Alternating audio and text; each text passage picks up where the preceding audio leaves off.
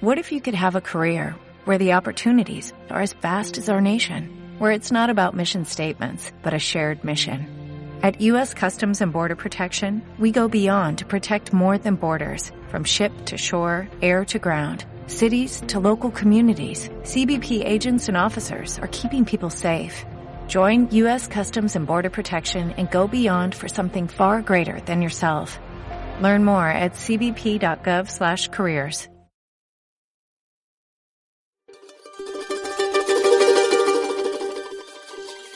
En dos y dos son tres, la magia, la locura y la imaginación juegan entre palabras, música y silencio. Desnuda de frío y hermosa como ayer, tan exacta como dos y dos son tres.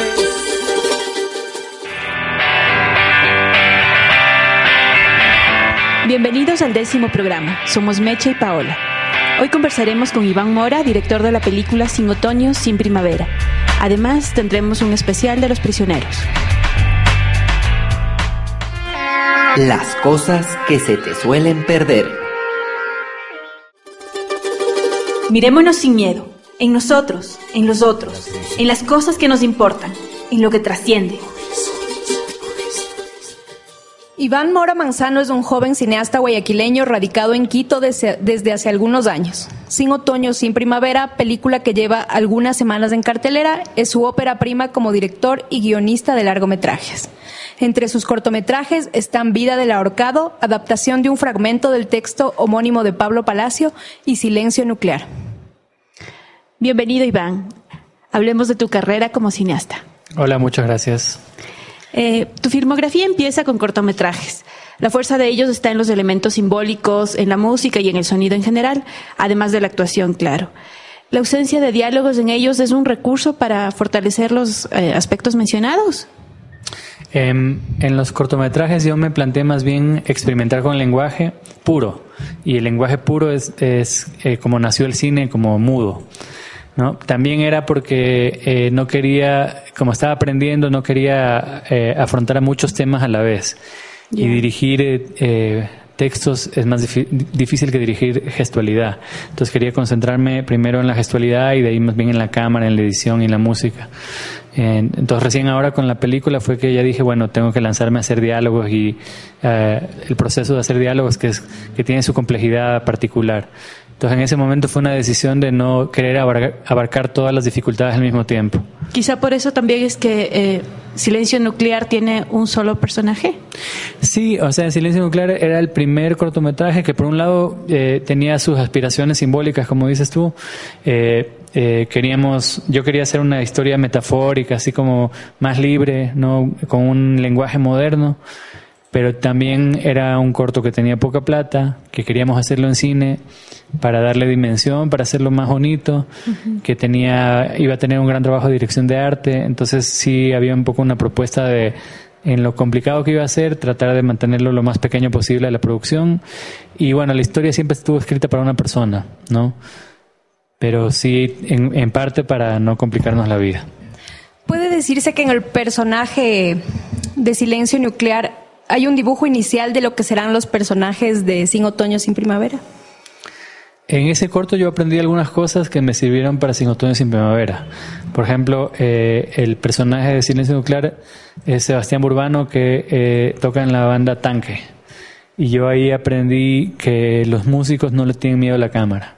Y eso luego lo replicamos en los castings de la película.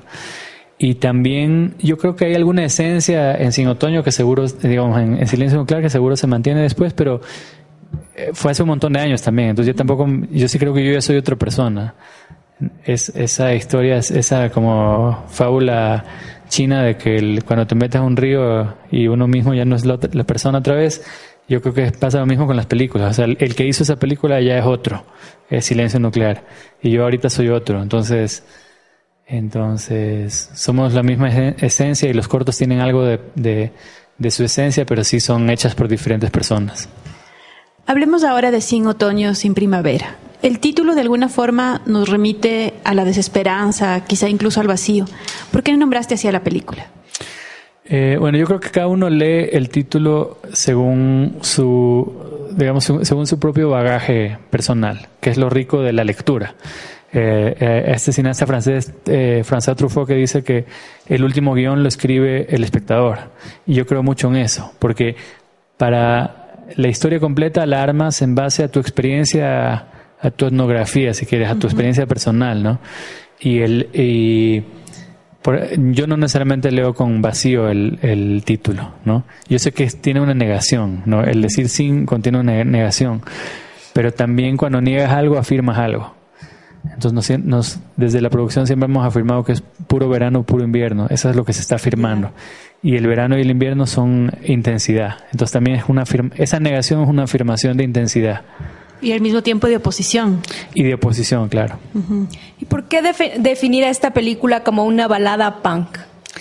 Eh, lo de la balada punk es eh, casi un eh, recurso que utilizamos para, para como publicitario, ¿no? Como para, para ayudarnos en la estrategia de cuando estábamos publicitando la película. un, un amigo mío que se llama Javier Andrade, que va a sacar su película en diciembre, él eh, cuando leyó el guion, eh, fue una de las personas que fue como consultor del guion, que me dio sugerencias. Cuando él leyó el guion, después de leerlo, me dijo, el género de esta película es balada punk.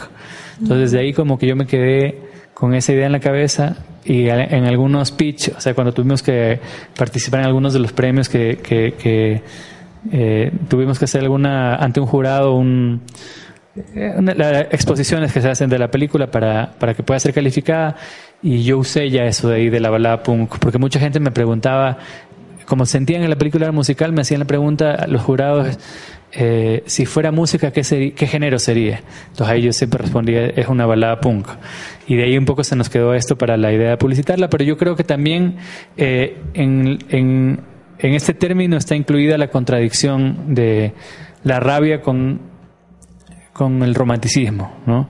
Y la película sí va de romance y sí va también de, violencia. Entonces yo creo que es la combinación de esas dos cosas, un amor violento. ¿Cuánto tiempo te tomó eh, dar a luz, digamos, Sin Otoño, Sin Primavera, desde el momento en que empezaste a imaginar los personajes hasta cuando se estrenó la película? Eh, oficialmente son cinco años desde que empezamos a escribir el guion desde con el primer premio del Consejo de Cine o incluso antes para participar en el premio, que fue que se afinó el, eh, el tratamiento y lo que era necesario para participar. Ahí es como el tiempo oficial, que son cinco años desde el 2007. Pero realmente es un poquito antes, porque las ideas empezaron en un viaje que yo hice a la playa como un año y medio antes. Entonces, si, nos, si tomamos en cuenta desde la primera idea, serían casi siete años. Pero yo creo que las ideas no cuentan realmente. Todo el mundo tiene ideas. solo eh, las cosas empiezan a contar desde que uno empieza a trabajar de verdad. Yo creo que las, en el cine empieza a contar el tiempo desde el guion. ¿Fue tu intención retratar a Guayaquil en la historia caótica, poética y no obstante cotidiana de los personajes de este film? La idea era hacer un retrato de una parte de Guayaquil, no tratar de abarcarlo todo. Y, pero de alguna manera yo sí creo que en lo micro eh, a veces se contienen eh, eh, dimensiones de la, de la sociedad, ¿no? Entonces, sí nos propusimos que sea una microhistoria, pero también era una microhistoria de muchos personajes, entonces termina siendo una microhistoria de una generación. Y yo tampoco queríamos ir mucho más allá de eso, ¿no? Entonces yo creo que está retratado una parte de Guayaquil. Y a lo que nos gusta ahora es que es una parte de la que no siempre se habla. O sea, la clase media en Guayaquil no se asume como clase media porque, por un lado, eh, existe mucho arribismo, entonces hay muchas ganas de no, que no te reconozcan como clase media. Eh, por ejemplo, el personaje de Rafa, que tiene este edificio que se cae a pedazos, pero que siempre está entrenado y que da esta imagen de éxito. ¿no? Ese es el típico arribismo que es no asumirse de la clase media. Y, o también la fascinación por el lumpen que hay en Guayaquil, ¿no? Esa gana de ser callejero y todas esas cosas como que de alguna manera hacer un retrato de eso, ¿no? La banda sonora refuerza el tinte agresivo de ciertos momentos que viven los personajes, así como de lo poético, de esa anarquía a la que se entregan muchas veces ellos. ¿Hay, ¿Hay una influencia de lo punk o por qué optaste por la música que forma parte de la, de la película? Eh, yo creo que hay una influencia de lo punk sin que la película quiera definirse como punk, ¿no?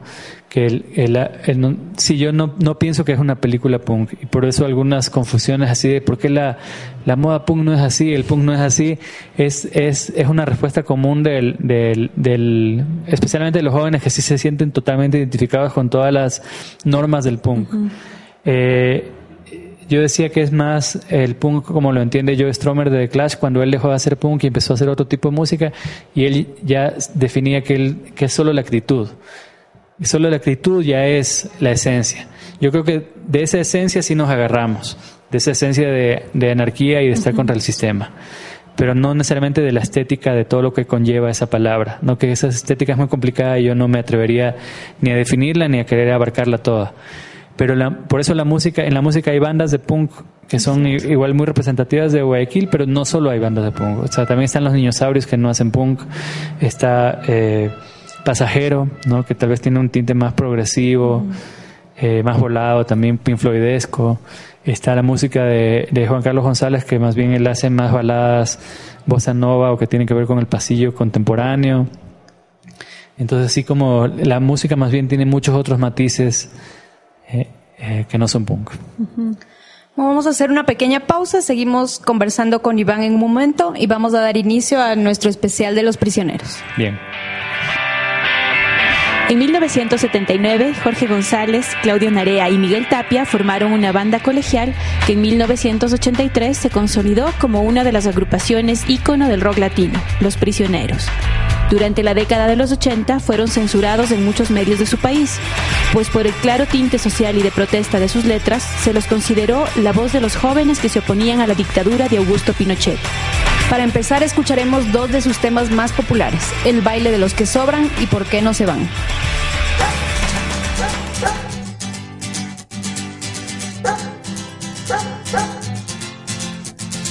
Es otra noche más caminar. Es otro fin de mes sin novedad.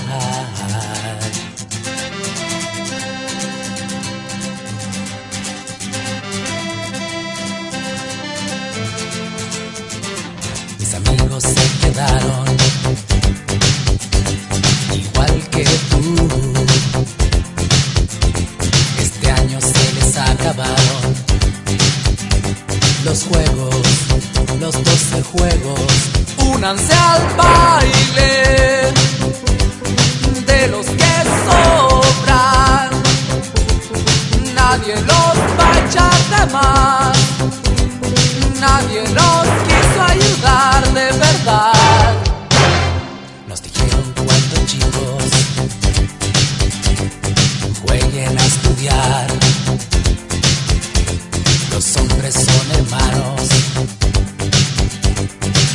Y juntos deben trabajar. Oías los consejos, los ojos en el profesor, había tanto sol sobre las cabezas y no fue tan verdad porque esos juegos al final terminaron para otros colores y futuros y dejaron a mis amigos la baile de los que sobran. Nadie nos va a echar de más. Nadie nos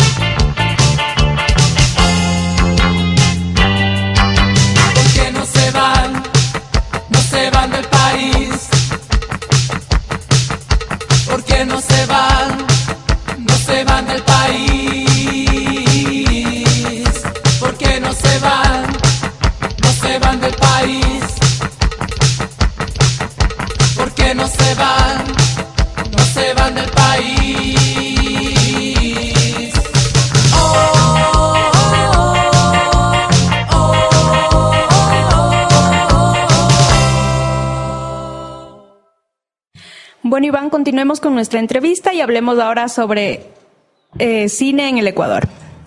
Entre, entre documentales, cortos y largometrajes de ficción, tú tienes experiencia en cuanto a todo lo que implica producir cine en nuestro país. ¿Qué tan complicado es emprender un proyecto como los que tú has desarrollado? Bueno, hacer un largometraje, que es como la experiencia que está más fresca, es bastante complicado. Y no por querer desanimar a nadie, porque yo creo que eh, si uno se lanza, tiene que lanzarse hasta el final, ¿no? Eh, pero justo ayer leía una frase de Bukowski que es como si vas a ir, tienes que ir all the way, ¿no? Con todo, como así. Sí, con todo. pero el- eh, sí es bastante complicado porque el, el sistema no está preparado todavía para, para, para el artista en general. Yo creo que en Ecuador no están dadas las condiciones para que un artista se desarrolle bien y todo es como contrasistema, lo cual también es interesante, pero al mismo tiempo sí falta un marco. Esos marcos normalmente ayudan inclusive a la contracultura. ¿no? La contracultura es más fácil en otros países. Y el, el, em, Consejo de Cine es el día y la noche para el cine ecuatoriano. Cambió radicalmente eh, la manera de, en que se puede producir cine en el país. Pero el cine ha crecido cinco veces y el Consejo de Cine mantiene su mismo presupuesto, no, no ha conseguido tener más presupuesto. Entonces yo creo que necesitamos que haya una que se le dé una importancia desde el Estado más grande al audiovisual, más grande al cine y a la representación que el cine significa. Y también en otros países se involucra la clase, eh, digamos, la, eh, las- la empresa privada. Y aquí en Ecuador ha sido bien difícil que se involucre la empresa privada. Nosotros hemos tenido un par de buenos auspicios que, que dieron sus frutos cerca del final. Por ejemplo, tuvimos un auspicio de una imprenta que se llama Poligráfica súper grande, que nos ayudó a tener como mucha presencia eh, con postales y con Afiches. cuadernos y afiches pero todavía es complicado hacer que masivamente la, em- la empresa privada se involucre o que se dé cuenta que es una oportunidad para ellos. Entonces sí, es difícil, es bastante difícil. También estamos aprendiendo. Yo, eh, como cineastas tenemos que reconocer que estamos en un punto en el que no sabemos todas las cosas, sino que estamos en un punto emergente en el que estamos aprendiendo las cosas. Para nosotros fue la primera película y por lo tanto muchos errores que se cometieron, que creo que en la segunda no los vamos a cometer y por lo tanto va a ser más fácil en el sentido presupuestario afrontar la siguiente película. Pero por otro lado ya sabemos lo desgastante que es este proceso que duró cinco años, entonces es como que hay que pensárselo muy bien para lanzarse de nuevo a otro proyecto de cinco años, ¿no? ¿Crees que el factor dinero es el mayor limitante a la hora de hacer películas o hay otros elementos que desarrollan el desarrollo, perdón, que frenan el desarrollo del cine local? Eh, el factor dinero es muy importante. Hay, hay Mateo Herrera, que es otro cineasta amigo, dice que hay que surfear la mala onda. Es como que uno eh, se enfrenta con aparatos eh, muchas veces burocráticos, desde qué sé yo, sacar la película de la aduana y que la aduana no tiene, no tiene idea que una película no va a tener un fin comercial, que probablemente vas a perder plata en las salas de cine y, y cómo valora la aduana esa película. Entonces todo el tiempo estamos surfeando la falta de información o el que no existe una eh, constante trabajo al respecto del, del cine, ¿no? O mucha gente que no lo entiende o, o, eh, entonces surfear la mala onda es como la clave de- para llegar a acabar la película. La cantidad de películas ecuatorianas que se están estrenando y se están produciendo es notablemente mayor eh, a la que se hacía, a la que teníamos años atrás. Eh, ¿Piensas que la calidad se ha incrementado en la misma proporción? Yo creo que eh, la calidad es siempre discutible al punto de vista del espectador. Entonces, eh, yo como espectador, yo sí soy fanático del cine ecuatoriano, ¿no? yo sí estoy de acuerdo con esa postura que incluso tenemos en, la película, que es que no vayas a ver lo ecuatoriano, sino que anda a ver lo bueno y porque te va a gustar y porque en general, digamos, lo que es malo es mejor que lo, que lo mismo gringo que está malo en los mismos horarios, entonces simplemente puedes escoger por último entretenerte con otra cosa. Pero dicho eso, yo sí soy personalmente fanático del cine ecuatoriano, me voy a ver todo lo que sale. Y, yo creo que el cine ecuatoriano sí vive un momento en el que la, como todavía no es un negociazo, nadie lo hace por el negocio, la razón por la que se hace es una razón honesta. La razón que se hace es alguien tiene algo interno que contar, una razón personal o una historia que quiere compartir. Y al existir esa razón honesta, la honestidad casi siempre se, re- se refleja en el producto final. Cuando eventualmente crezca el, medio y se industrialice un poco más, que nunca creo que va a llegar a ser industrial, sino como de pequeña industria, probablemente lo que pasa es que muchas películas se hagan para hacer plata y probablemente lo que pase con eso es que dejen de ser honestos las razones para hacer cine en, en muchos casos. Entonces, eso yo es lo que más rescato del momento que vive el cine ecuatoriano. Que si bien es emergente y que estamos en un estado iniciático, que hay mucha honestidad. Está por estrenarse un documental tuyo, La bisabuela tiene Alzheimer. ¿Te sientes más a gusto trabajando en ese género o con la ficción? Eh, con ese documental en particular, yo no tenía experiencia anterior en documental más allá de lo que había hecho en la universidad. Bueno, y editando sí tengo experiencia en, en los dos campos. Eh, pero la edición en sí se parece, porque simplemente estás haciendo cine en los dos casos. Tal vez la edición de documental es más rica porque tiene más posibilidades. Más allá del- de, de lo que plantea un guion inicial, se crea el guion en la, edici- en la edición. Pero con el documental, este documental particularmente, yo me sentí muy cómodo porque una buena parte del documental era filmar a mi hija mientras crecía. Entonces, eso era algo que hice sin mucha planificación, eh, sino con más instinto de el, instinto paternal ese de hacer un eh, archivo. Y en algún momento ese archivo ya me di cuenta que, que podía tener otras dimensiones justo por la, el encuentro este que, que da origen al documental, que es el encuentro entre mi hija y su bisabuela eh, en el que ella tiene seis meses y la bisabuela tiene Alzheimer y por eso es un encuentro de dos personas sin memoria, lo que le llamamos la memoria divergente, que mientras una memoria terminaba la otra empezaba, pero en el punto de encuentro no existía memoria. Entonces, un poco a partir de que pues, sucedió ese encuentro, es que el archivo casero que uno hacía empezó a tomar la dimensión de la memoria que estaba creando. Pero eso fue muy fluido. Entonces yo me sentí súper cómodo haciendo esto y si comparo el documental con la ficción, en estos dos casos fue más fácil hacer el documental. Para empezar porque tenía un premio para hacer el documental y ese premio cubría el 100% de la producción Ah, buenísimo. y aseguraba la distribución porque se va a pasar en 14 países, entonces no teníamos que preocuparnos nosotros de buscar luego la distribución internacional, que es lo que estamos haciendo ahorita con la, con la ficción. ¿Vas a retomar el género más adelante? Yo creo que como, como hacer documentales puede ser una actividad más constante para la que no tienes que esperar cinco años. Entonces yo creo que sí, a mí me llama mucho seguir haciendo documentales y de este género más como de retrato personal. Entonces yo creo que sí va a haber, voy a hacer documentales seguramente más pronto que otra ficción. Chévere. Hay quienes aseguran que el apoyo al cine nacional obedece no necesariamente a la calidad de las películas y sí a cierto nacionalismo. ¿Qué opinas de esto? Eh, yo creo que en términos, ¿te refieres al público o te refieres a las entidades estatales o a quién? Eh, a las dos puede ser en este caso porque, como hablábamos, no se apuesta mucho por películas nacionales. Ni el momento de hacerse y luego el público es el que está... Yo creo que el público tiene una, una relativa apertura por, por, por, el cine, ¿no?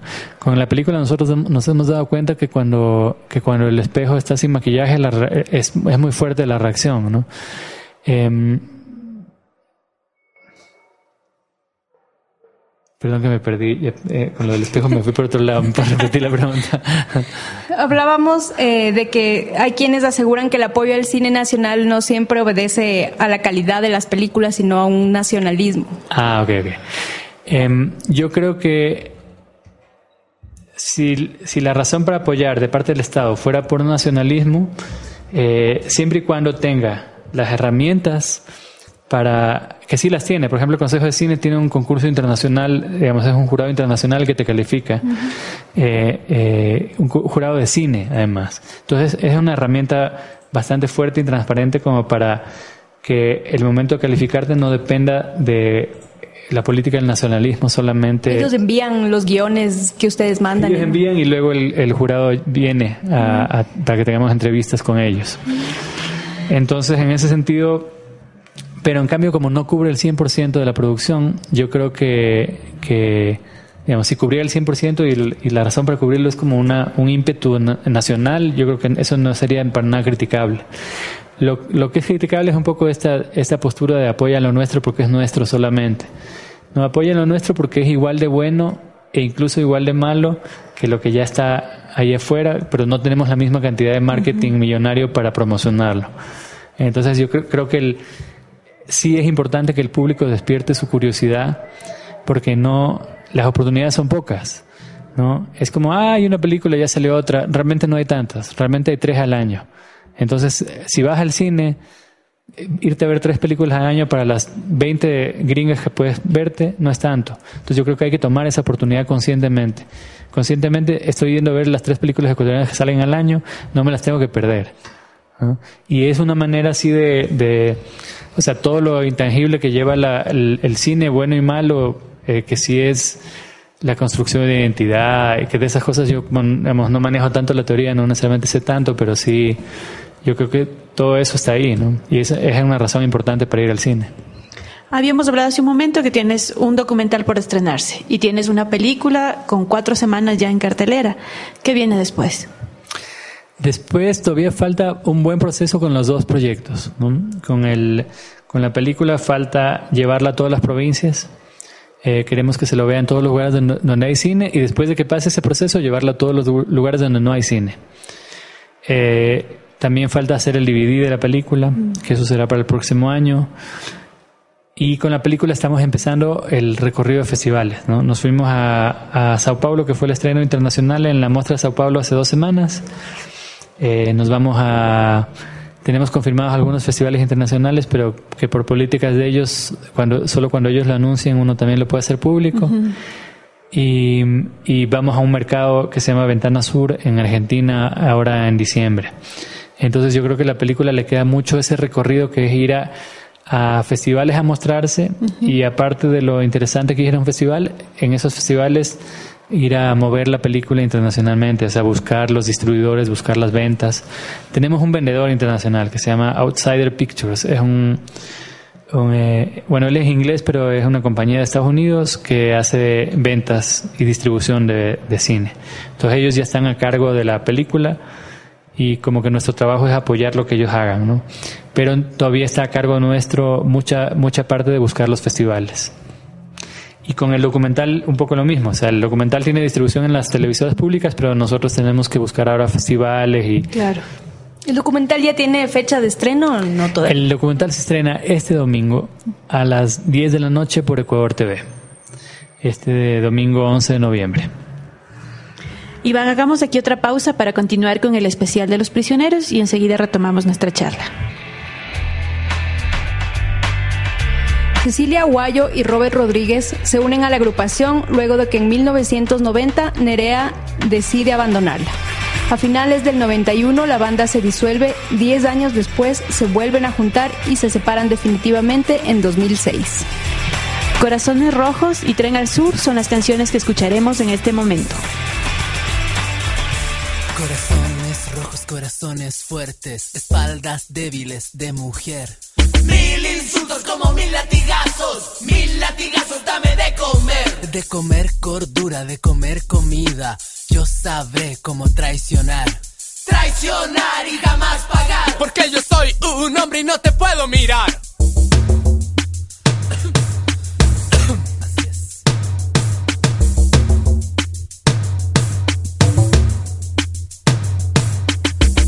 Ciudadana de segunda clase, sin privilegios y sin honor. Porque yo doy la plata, estás forzada a rendirme honores y seguir mi humor. Búscate un trabajo, estudia algo, la mitad del sueldo y, y doble labor. Si te quejas, ahí está la puerta, no estás autorizada para dar opinión.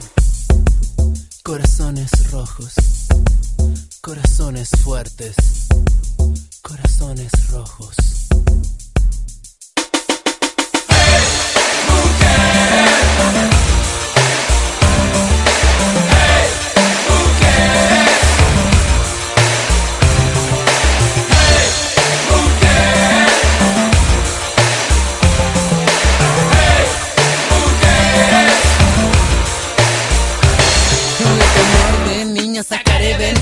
de tu amor de adulta me reiré. Con tu amor de madre dormiré una siesta. Y a tu amor de esposa le mentiré.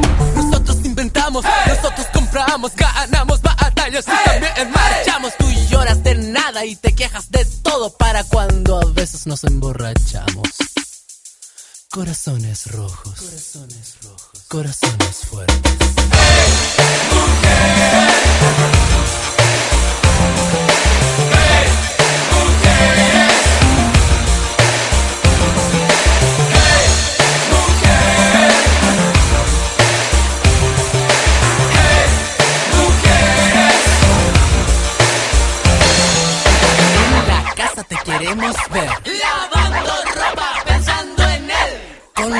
Manos sarmentosas. Y la entrepierna bien jugosa. Ten cuidado de lo que piensas. Hay un alguien sobre ti. Seguirá esta historia, seguirá este orden. Porque Dios así lo quiso, porque Dios también es hombre. Y no me digas nada a mí. Corazones rotos,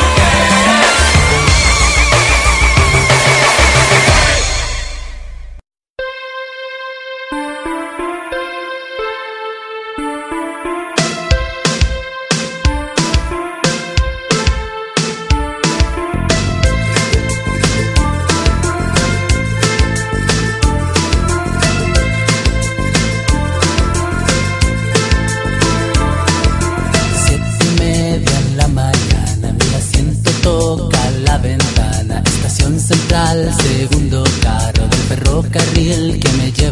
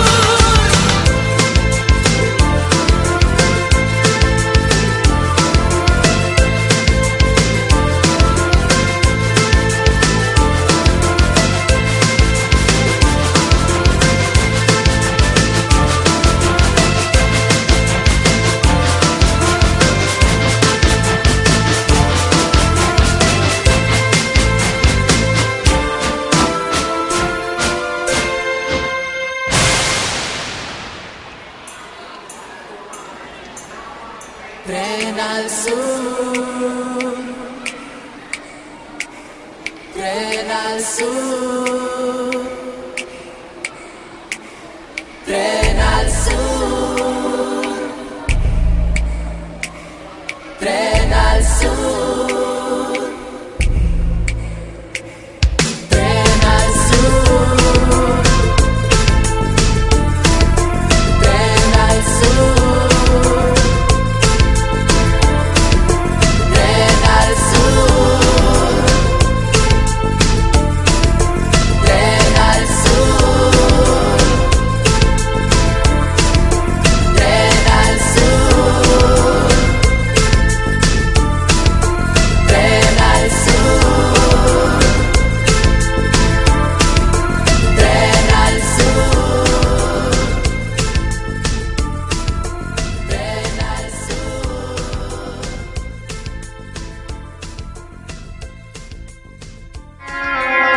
Locura es poder ver más allá. Perder el miedo, abrir los ojos y volar, atrevernos a dejar las máscaras, que las palabras sean libertad. Iván, hemos hablado ya de tu faceta como cine- cineasta, pero no mencionamos que también eres músico. Tu talento en este arte lo compartes con tu hermano. ¿De dónde viene el amor por la música? Bueno, el amor por la música viene de, mis, de mi papá y de mi mamá, de los dos. Mi mamá es profesora de piano y mi papá, en cambio, es un eh, eh, melómano. eh, a él le gusta mucho la música latinoamericana y toda la música, digamos, cerrada es como un ídolo grande de mi papá. Entonces, por el lado de él también nos viene su influencia. Él tenía los primeros discos de los Beatles que escuchábamos en la casa.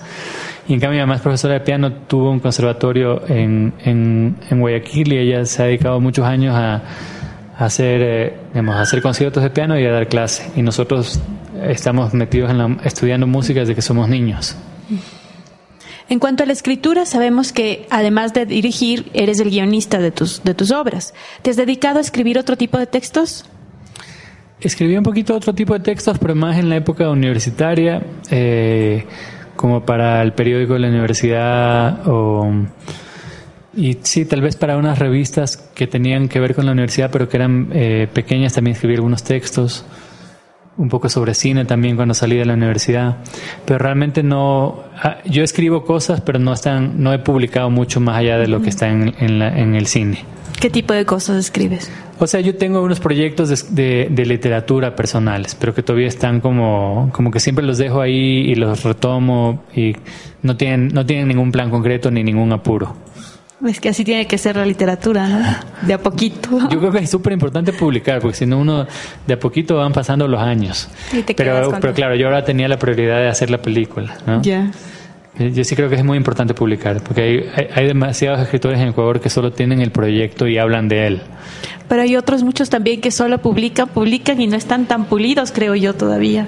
Pero yo creo que, que igual publicar y que y tener esa respuesta sí ayuda Bueno, a que crecer, ajá, más sí. que tenerlo guardado muchos años. Es verdad.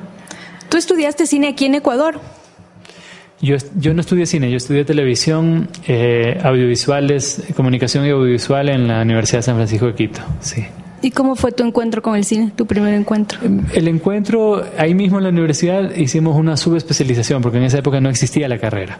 Entonces ya éramos una generación de amigos que estábamos muy interesados en el cine y que todos sabíamos que lo que nos interesaba era el cine y no la televisión o no el audio. A pesar que sí me interesa la televisión, pero no como no, no era lo principal la televisión.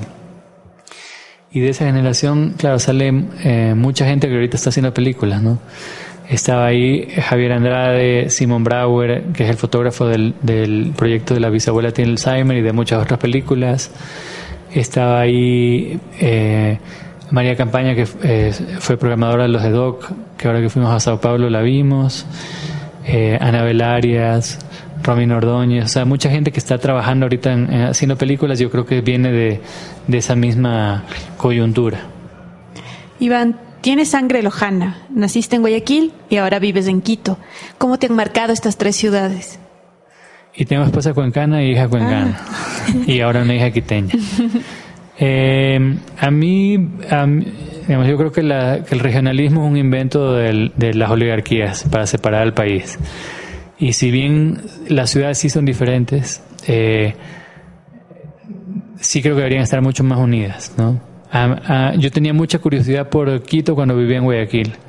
Y cuando- ahora que vivo en Quito tengo mucha... eh, tengo tanta tanto amor, digamos, por Guayaquil que por eso he hecho dos películas, porque la segunda película también habla mucho de Guayaquil.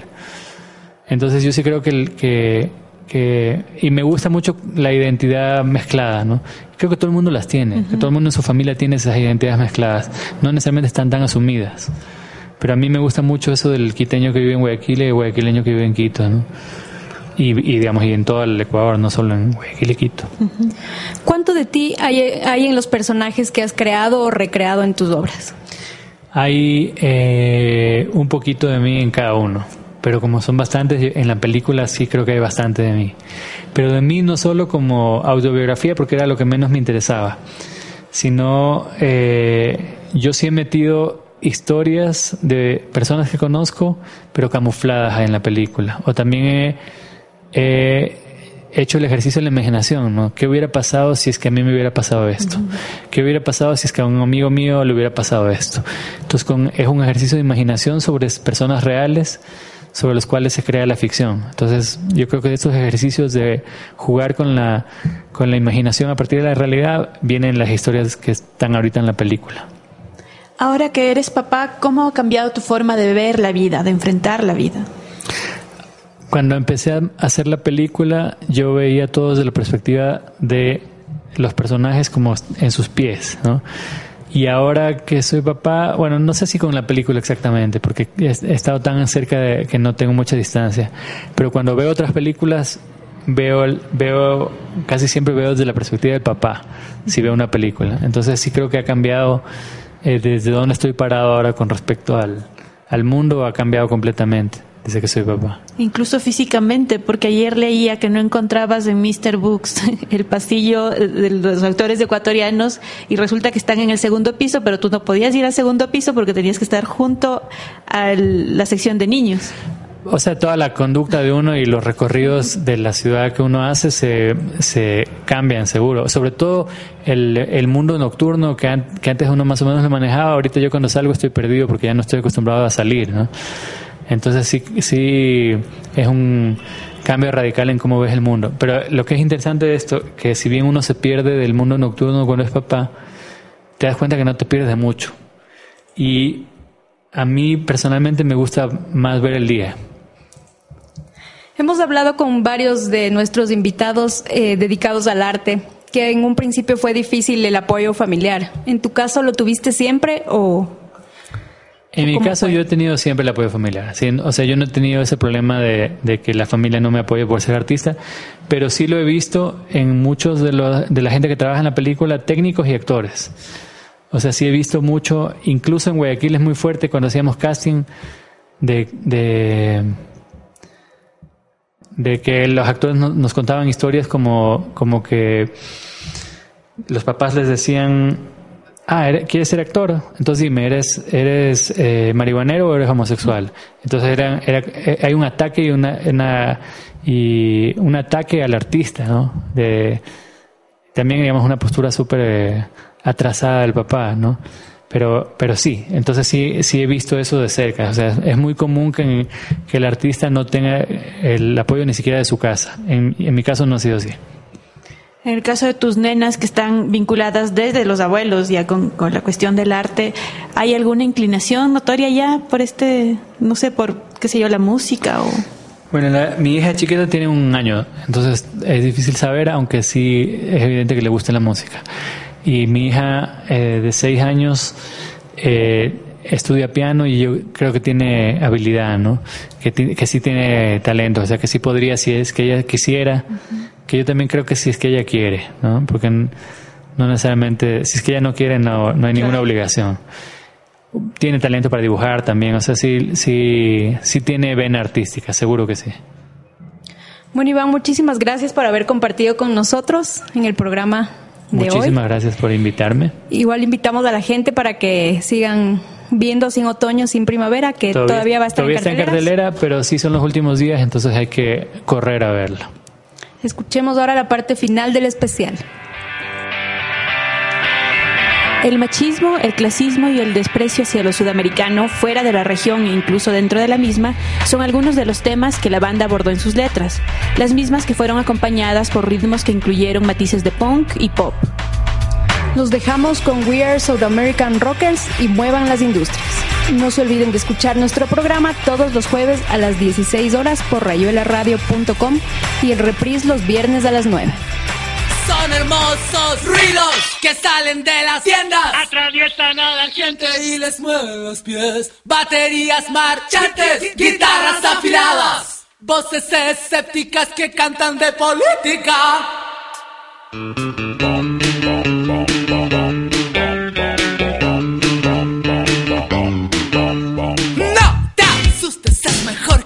Voten.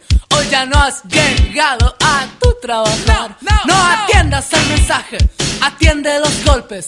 Decimos lo que sabes, pero sabemos cómo hablar. Es como rock and roll, pura música basura. Un poco transformada para que suene igual. Pintamos el mono, pero no está lo mismo. Plagiando y copiando como todos los demás.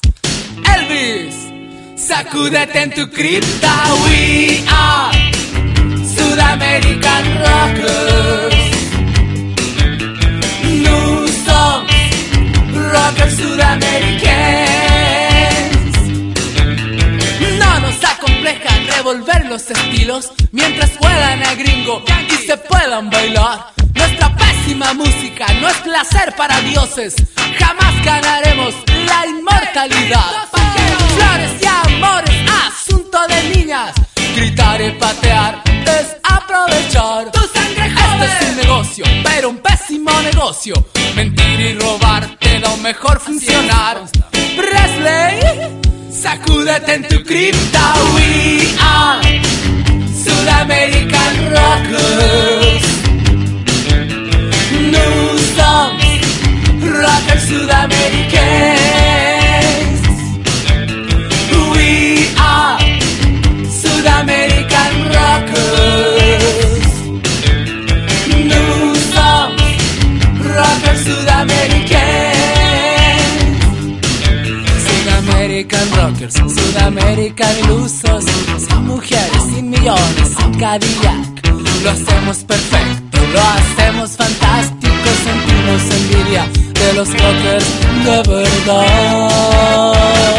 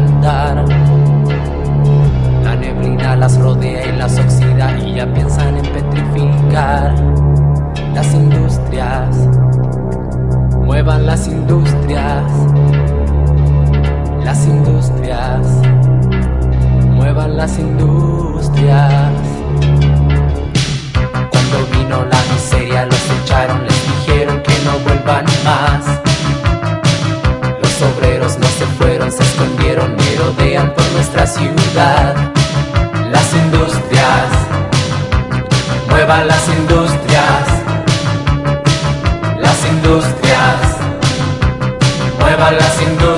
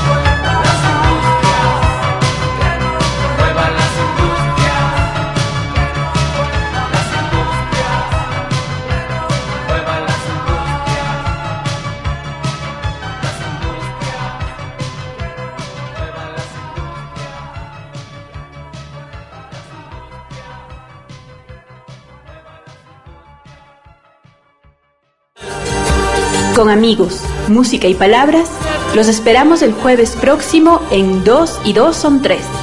Un espacio libre como tu imaginación.